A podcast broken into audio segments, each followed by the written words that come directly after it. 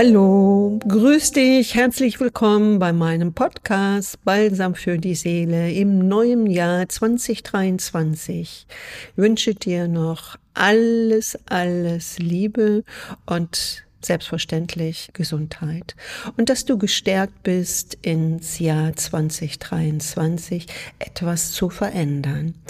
Und zwar so zu verändern, dass du mehr in deiner Persönlichkeit reinkommst, in deiner inneren Autorität. Jeder von uns kennt diese normalen, oberflächlichen Vorsätze, die aber auch gut sind, erstmal abzunehmen, weniger Alkohol zu trinken, mehr Sport zu betreiben.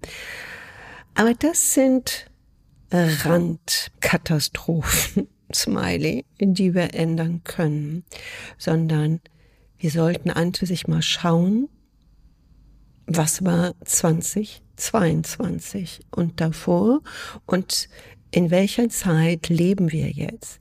In einer Inflation, die so hoch ist wie nach dem Zweiten Weltkrieg Lebensmittelerhöhung von 20 bis 40 Prozent. Die Energiepreise bis zu 120 Prozent steigen sie. Dann natürlich Menschen verlieren ihren Arbeitsplatz, weil Firmen aus wirtschaftlichen Gründen von den vorgenannten Beispielen nichts mehr erwirtschaften, so dass sie keine Mitarbeiter mehr tragen können. In dieser Zeit rutschen wir rein. Wer das nicht so sehen möchte, also die Wahrheit, lebt wie Rotkäppchen. Meine Generation ist noch mit den Märchen von den Gebrüdern Grimm und Christian Anders aufgewachsen. Die alten Märchen arbeiten mit uralten Archetypen, die kennst du bestimmt auch. Sie spielen auf mehreren Ebenen des Bewusstseins und des Unterbewusstseins. Der König ist immer der Übervater, der Prinz als der hoffnungsvolle Jüngling mit edlem Wesen. Oder die Stiefmutter ist immer böse, aber auch gleichzeitig eine mächtige Frau. Der listige Fuchs, der böse Räuber als Außenseiter und die fleißige, gute Goldmarie und die faule, eigennützige Pechmarie. So auch das Märchen vom lieben, hilfsbereiten, naiven Rotkäppchen. Mir ist dieses Märchen heute in den Sinn gekommen, wie ich unterwegs war, tief in dem Wald. Da kam mir so das Gespür auf, vielleicht ist es ein Geheimnis in dieser Welt, was man so öffnen kann. Denn die Probleme, die wir heute haben, steckt manchmal ein Rotkäppchen dahinter und der böse Wolf. Rotkäppchen trägt ja, wie der Name schon sagt, eine rote Kappe. Und das ist ein Zeichen für die Jungfräulichkeit und die Unschuld.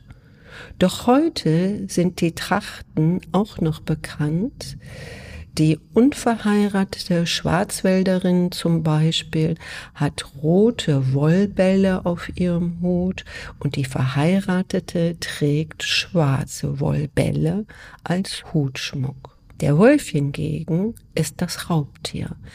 Er symbolisiert die Gefahr, die Unersättlichkeit, das lauernde Böse. Und er ist verschlagen und raffiniert. Jetzt wirst du mir sagen, ey, was erzählst du mir da?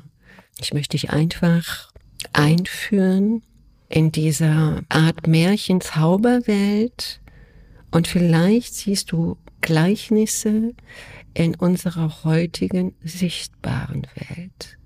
Denn Rotkäppchen wird Opfer seiner eigenen Hilfsbereitschaft, seiner Pflichterfüllung gegenüber seiner Familie. Das Mädchen geht mit einem Korb voller Verpflegung für seine alte, hilflose Großmutter durch den düsteren Wald, denn die Großmutter lebt dort in einer ärmlichen Hütte und sie ist schwer krank. Auf dem Weg begegnet sie dem Wolf, also das Böse, das Unersättliche, das Raffinierte. Aber Rotkäppchen weiß es ja nicht. Da sie aber nicht wusste, dass der Wolf ein böses Tier ist und sie fressen wollte, schwatzte sie einfach mit ihm und erzählte, was sie so vorhat, dass der auf den Weg der Großmutter ist und jetzt eben kurz vom Weg abweicht, um noch einen schönen Blumenstrauß für die Großmutter zu pflücken.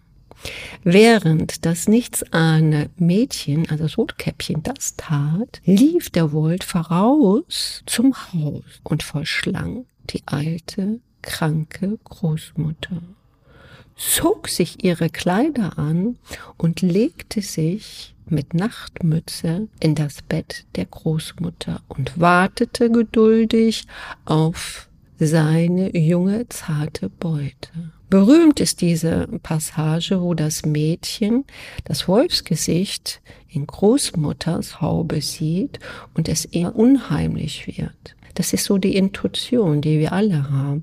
Das wird dir unheimlich. Irgendetwas sagt dir, pass auf, tu das. Und sie fragt, Großmutter, warum hast du so große Ohren? Und er sprach, damit ich dich besser hören kann. Großmutter, warum hast du so große Augen? Großmutter, warum hast du so ein großes Maul? Damit ich dich besser fressen kann. Und mit diesen Worten sprang der Wolf aus dem Bett und verschlang das kleine, naive Rotkäppchen. Es ist die Frage, warum hat es nicht Rotkäppchen sofort verschlungen? War ja mächtig, war stark.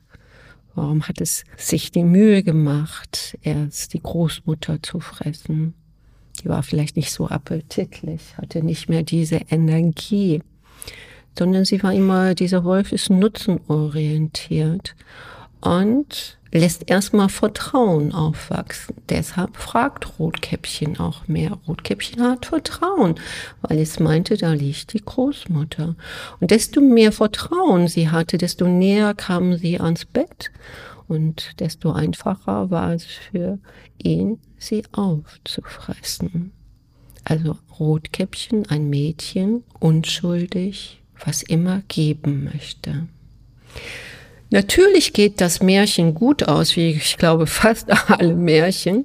Der Jäger kommt, tötet den Wolf, schneidet den Bauch auf und Rotkäppchen und die Großmutter kommen unversehrt ans Tageslicht. Und da kommt ja immer der Abschlusssatz, und wenn sie nicht gestorben sind, so leben sie heute weiter.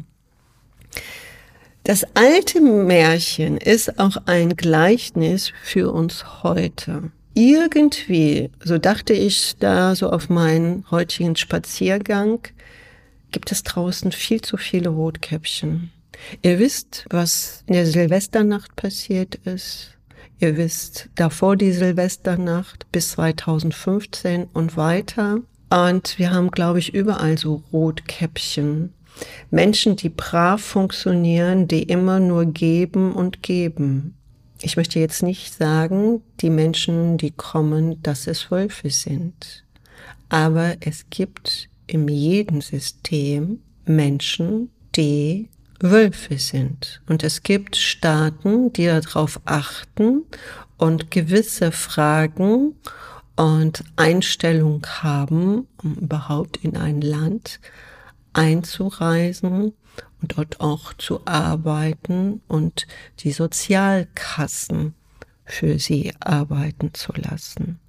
Aber hier gibt es so viele Rotkäppchen, die einfach nur geben, geben und alles wird weiter bunt und schön, da sie tatsächlich glauben, es gibt keine Wölfe. Und wir leben nicht in einem Märchen, wir leben in einer Welt, die gleichzeitig ein Paradies ist. Wir leben auch in einem Paradies. Und parallel kann es sich aber, wenn wir so unachtsam sind wie Rotkäppchen, zu ein Fegefeuer entwickeln. Und wenn du einmal im Fegefeuer drin bist und weiter wie Rotkäppchen naiv bist und auch noch die Fragen stellst, die falschen Fragen, wirst du aufgefressen. Wie sieht das denn so bei dir aus? Kennst du auch Rotkäppchen oder bist du selber ein Rotkäppchen? Wir kennen das oft, ne?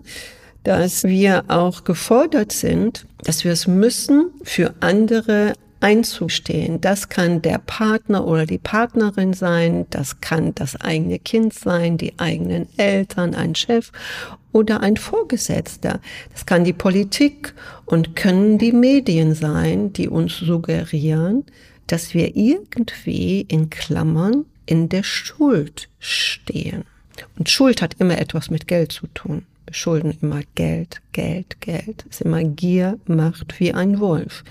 Wir Rotkäppchen oder wir naiven Bürger oder guten Bürger stehen irgendwie immer in Schuld und haben dadurch angeblich eine moralische Verpflichtung, immer weiter zu geben, immer mehr zu geben, immer mehr zu ertragen, immer mehr zu bezahlen, immer mehr zu verzichten, weil wir dazu moralisch verpflichtet seien. Und selbst dann, wenn die naiven, guten, hilfsbereiten Rotkäppchen eigentlich schon alles genau sehen, dass es gar nicht die liebe, schwache Großmutter ist, die da ständig erwartet und verlangt, sondern ein berechneter, gieriger Wolf, der sie langsam, aber sicher auffrisst. Wollen sie es nicht verstehen? Sie wollen und können es nicht verstehen durch ihre Überforderung an etwas die Schuld mitzutragen. Denn es ist wie im Märchen, die Wölfe verkleiden sich und täuschen Hilflosigkeit vor.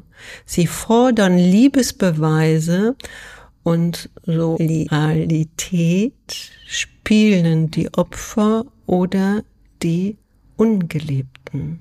Egal, was immer es Rotkäppchen Pflicht ist, bedeutet das Leid zu lindern. Und Rotkäppchen spürt, ob es in einer zerstörerischen Partnerschaft, in einer ausbeuterischen beruflichen Umgebung durch ein vorwurfsvolles altes Elternteil, das Fürsorge und Aufmerksamkeit einfordert, Töchter oder Söhne die ständig fordern, oder die Politik und die Medien, die uns, Deutschland, die Rettung des gesamten Weltklimas und die Aufnahme und die Verpflegung aller Flüchtlinge der Welt abverlangen. Und dass wir auch Kriege bezahlen, obwohl wir gar nicht in den Krieg gehen wollten. Rotkäppchen wird heute von so vielen Seiten aufgefressen. Aber das Gute ist an jener Geschichte auch hier, Rotkäppchen muss nicht wie im Märchen auf den Jäger warten, der es aus dem Bauch des Wolfes befreit. Rotkäppchen kann selbst den Yachtschein machen und seine in Anführungsstrichen Silberkugel, mit der es den Wolf unschädlich macht, ist seine eigene innere Autorität.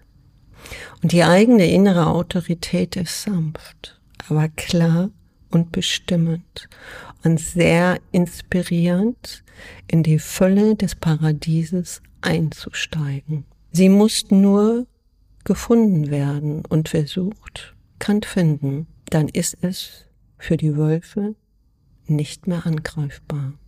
So einfach kann das Leben sein. Spür doch mal tief in dir hinein, ob du da Vergleiche ziehen kannst. Du musst nicht Rotkäppchen hundertprozentig sein. Es reicht ja nur schon 20 oder 30 Prozent. Oder bist du mit Rotkäppchens umgeben? Schau doch mal. Der Mensch, der die Erkenntnisse hat, der durchblickt, der versteht die Spielregeln, und erst wenn du die Spielregeln kennst, bist du überhaupt fähig, hier mitzuspielen. In diesem Sinne wünsche ich dir viel Frieden, Aufrichtigkeit und Losgelassenheit und Erfolg. Ja, und erkennst du in deinen Freundes- oder Geschäftspartnerbereich auch ein Rotkäppchen, dann sei doch bitte so nett und gib es doch einfach weiter. Teile doch diese Folge, damit immer mehr Rotkäppchen aufwachen und ihren Waffenschein in diesem Sinne sich selbst anfertigen können.